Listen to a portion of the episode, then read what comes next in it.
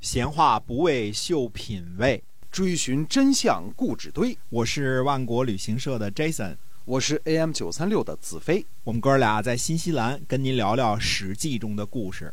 我们讲过呢，秦国的惠文君啊，前面我们提过是秦孝公的太子，上台呢第一件事儿就是杀了商鞅，并将其车裂。嗯，这是一种刑罚啊，加以羞辱。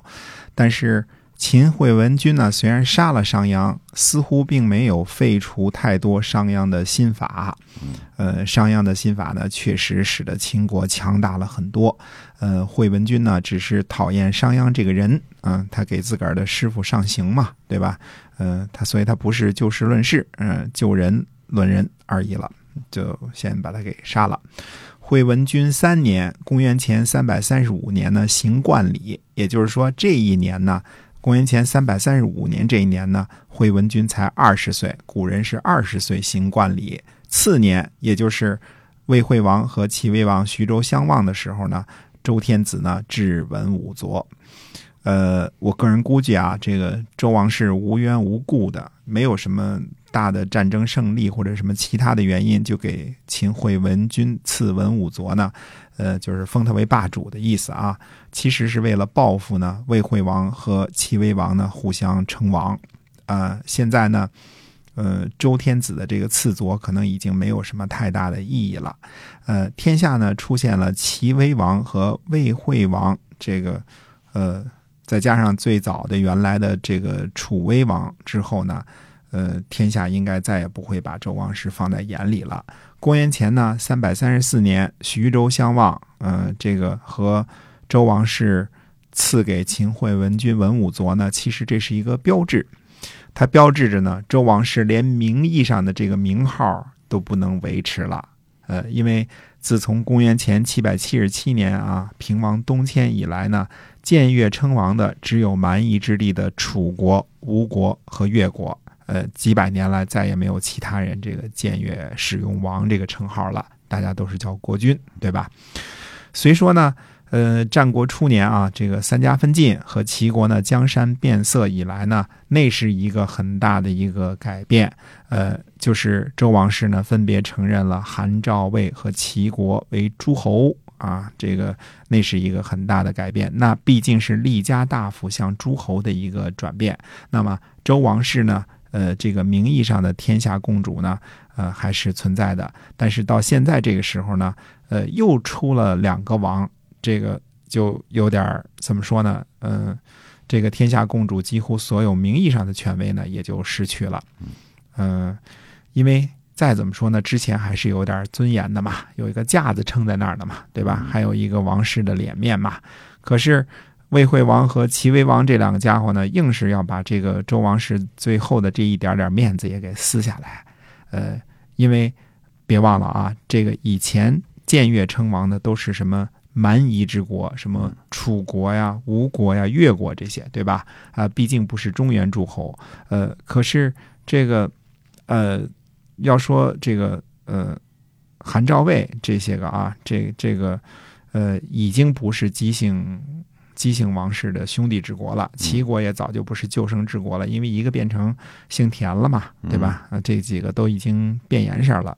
但是呢，毕竟他们是中原老牌贵族的底子，对吧？你这个齐国和魏国一称王，那就是打人打脸、骂人揭短了。那周王室呢，也就呃小孩子脾气啊，你不是公开僭越称王吗？我就把你的仇敌之国秦惠文君封作霸主，显示我的权威，对吧？嗯，呃，其实这个时候啊，各个大诸侯心里早就明白了，周王室这个封号啊，呃，含金量已经很小了，没什么人在乎了，对吧？还跟战国初年不一样，战国初年你看这个，这个谁啊？这个齐国还得托人，是吧？呃，托人这，把我们这个老田家也变成齐国的诸侯吧，对吧？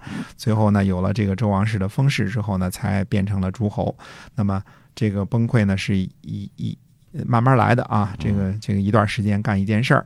那么呃，我们说呢，到这个时候呢，虽然是有这么一点点插曲，但是呢，周王室显然也已经嗯无可奈何了，因为现在已经是无可奈何花落去了嘛，对吧？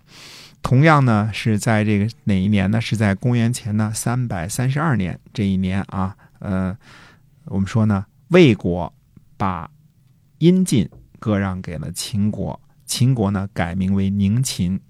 魏国的阴晋或者秦国的宁秦位于什么地方呢？位于今天陕西省华阴市的呃魏玉乡，呃，在山梁上呢。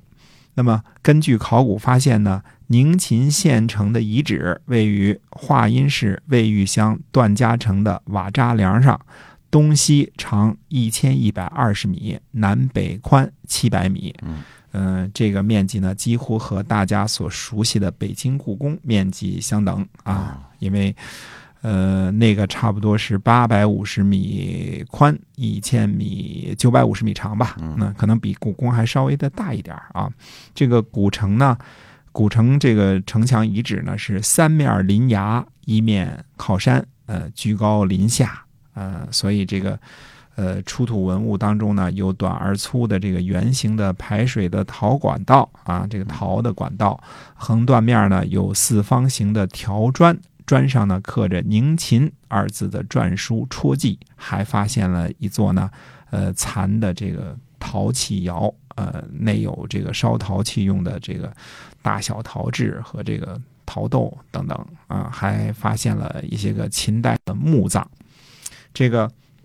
原来魏国的这个阴晋呢，现在的这个华阴市是魏文侯那个时候呢，吴起从秦国手里抢来的，五万打败了五十万嘛，对吧？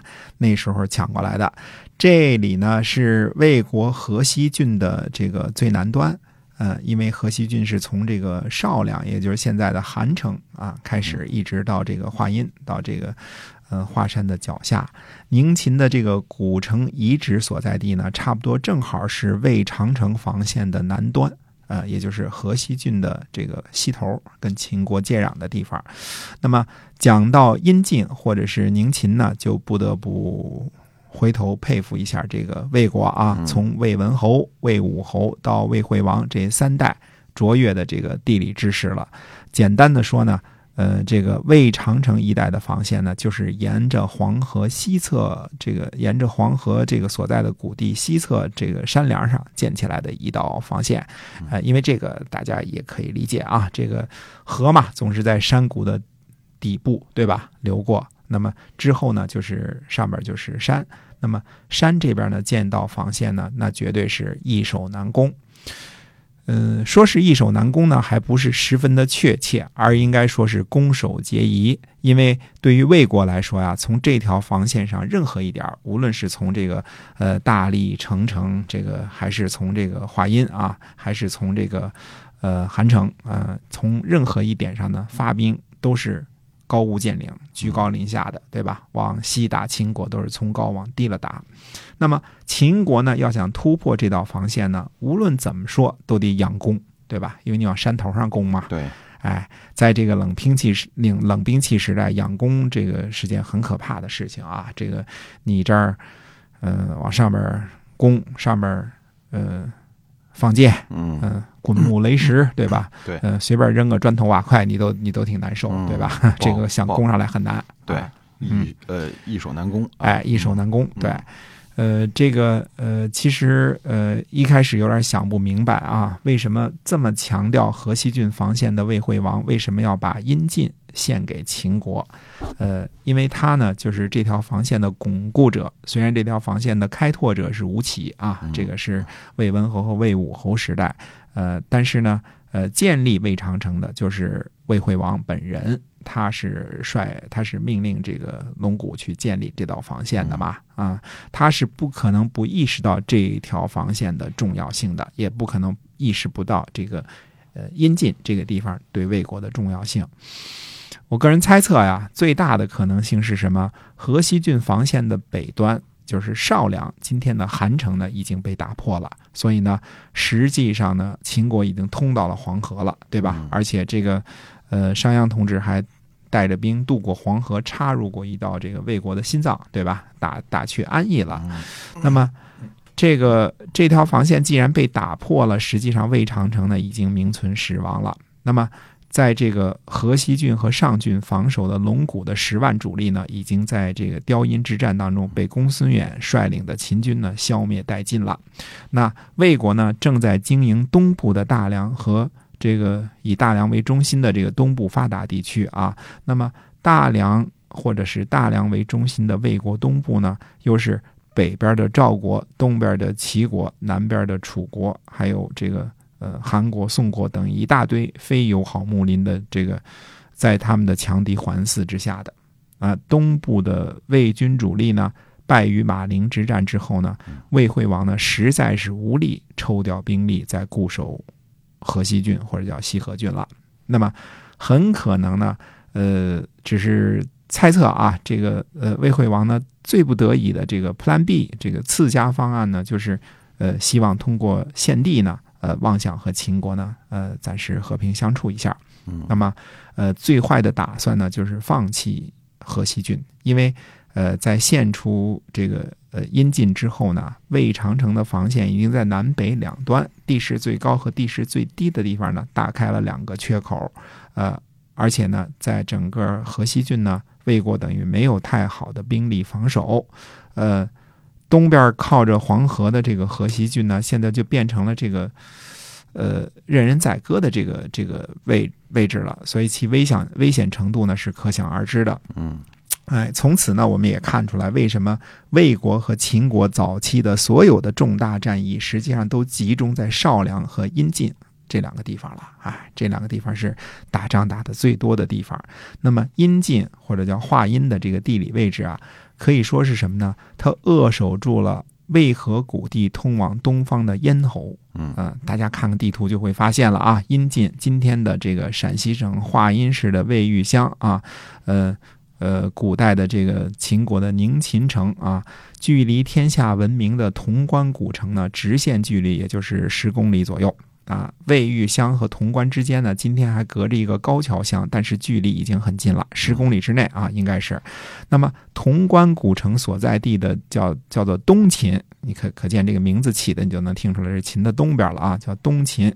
那么它呢，呃，潼关呢，紧邻着渭河流入黄河的地方。这里是陕西、山西和河南三省的交界，也是渭河、洛河和黄河的交汇处。沿河呢，必定是低洼平坦的道路，对吧？这是肯定的。潼关的地理位置之重要呢，可想而知。这个也有人称作这个潼关是天下第一关啊，跟跟山海关齐名的啊。那么潼关附近呢，就是黄河上最大的渡口风陵渡啊。这个风陵渡大家。都耳熟能详啊，因为哎，郭襄到过那那里，对吧？嗯，郭郭襄到过那里，所以有名啊。哎，目前呢，这这里呢建有风陵渡大桥，横跨黄河南北啊，这个呃交通已经十分便利了。但是潼关是什么？是汉献帝建安时期才建立的，那是闹这个曹操、董卓那个那个之后才建立的，之后才成为这个天下闻名的关口。在此之前呢？华阴的地理位置，或者说宁秦的地理位置呢，那就是东西方交通的咽喉。无论你走水路还是走陆路，那都是必走之地，对吧？它就是咽喉之处。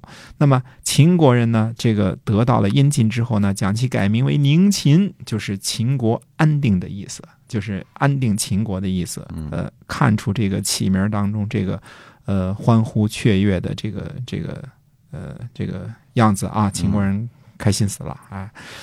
在宁秦的这个遗址当中呢，发现有这个篆字“宁秦”这样的秦砖呢，说明在这个秦国啊得到华阴之后呢，在这里曾经大兴土木，修建宁秦的城池，因为烧了秦砖了嘛，对吧？嗯。而在战国时期呢，我们说过啊，最最主要的筑城方式还是夯土。嗯，夯土之外呢，包以砖瓦呢，那肯定是可以增加城墙的坚固程度的，对吧？那么土墙的最大的缺点是怕雨。嗯，这个尽管这个我们说这个陕西那边、河南那边雨水并不是很大啊，但是它下雨它就会腐蚀这个这个墙嘛，对吧？没错。所以这个呃，那这样的话呢，我们就说呢，这个呃，得到了这个这个。宁秦之后呢，秦国还是大大的建设了一下的。嗯嗯，那所以现在我们说有什么秦砖汉瓦，可见这个砖瓦呢，应该是在这个战国晚期才开始使用的。嗯，那我们这这段故事呢还没有讲完啊，我们接着下回再跟大家接着说。